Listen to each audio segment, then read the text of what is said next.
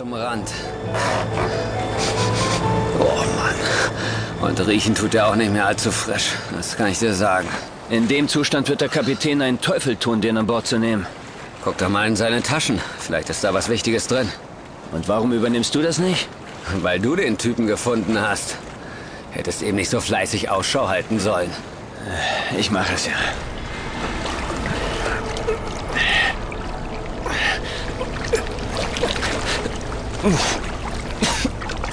Und? Wie sieht's aus? Das Gesicht ist nicht mehr menschlich. Könnte jeder sein. Und die Taschen? Hat er was in den Taschen? Ja, ja. Hier ist etwas. Was ist es?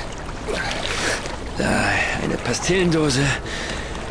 Ein Taschenmesser. Das da ist ein Brillenetui, oder? Ja.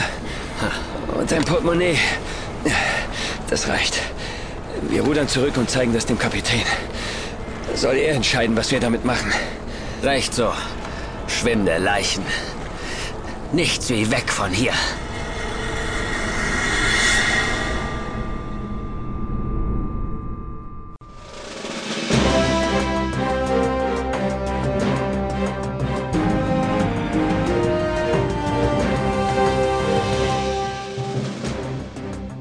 Rudolf Christian Karl Diesel, der Erfinder des gleichnamigen Dieselmotors, verschwand am 29. September 1913 bei der Überfahrt mit dem britischen Fährschiff Dresden nach Harwich, England.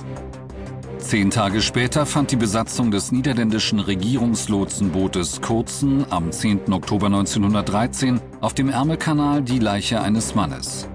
Ob es sich dabei tatsächlich um den deutschen Erfinder und Ingenieur Rudolf Diesel gehandelt hat, konnte aufgrund der Wassereinwirkung auf den Körper nicht eindeutig nachgewiesen werden. Der Kapitän der Kurzen hatte sich geweigert, den stark verwesten Leichnam an Bord zu nehmen, jedoch hatte man mehrere Wertgegenstände wie eine Pastillendose, ein Portemonnaie, ein Taschenmesser und ein Brillenetui geborgen. Diese wurden am 13. Oktober in Blissingen von Diesels Sohn Eugen Diesel als seinem Vater gehörend identifiziert. Die genauen Todesumstände des Erfinders des selbstzündenden Motors konnten nicht geklärt werden. Obwohl die Umstände auf dem Fährschiff dem nicht zu entsprechen schienen, wurde auch die Möglichkeit des Selbstmords diskutiert. Im Jahr 1943 veröffentlichte die Zeitung L'Aéro einen Artikel über den Tod des Entwicklers. Darin stand zu lesen, dass Diesel beim Briefverkehr mit seiner Ehefrau Martha Diesel am 25. September 1913 in Genf geschrieben habe, dass er von einem beklemmenden Gefühl und deprimierter Stimmung bedrückt werde. Gründe für seine Emotionen waren nicht zu entnehmen. Die Geschäfte des englischen Dieselunternehmens liefen damals sehr schlecht. So sollte Rudolf Diesel am 1. Oktober des Jahres 1913 an einer Versammlung mit dem Direktorium in London teilnehmen und sich der Kritik einiger Aktionäre stellen. Daher wurde er auf seiner Reise nach London auch von den Herren Karels, Direktor von Diesel Belgien in Gent, sowie dem Ingenieur Luckmann begleitet. Beide Männer gaben an, Diesel am Abend zuvor beim gemeinsamen Abendessen bei bester Laune erlebt zu haben.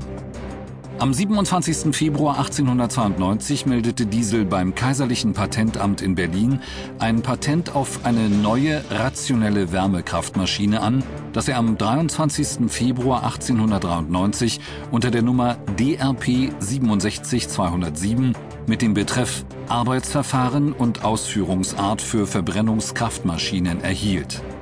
Diesels Erfindung, der nach ihm benannte Dieselmotor, ist bis heute eine der größten technischen Errungenschaften unserer Zeit.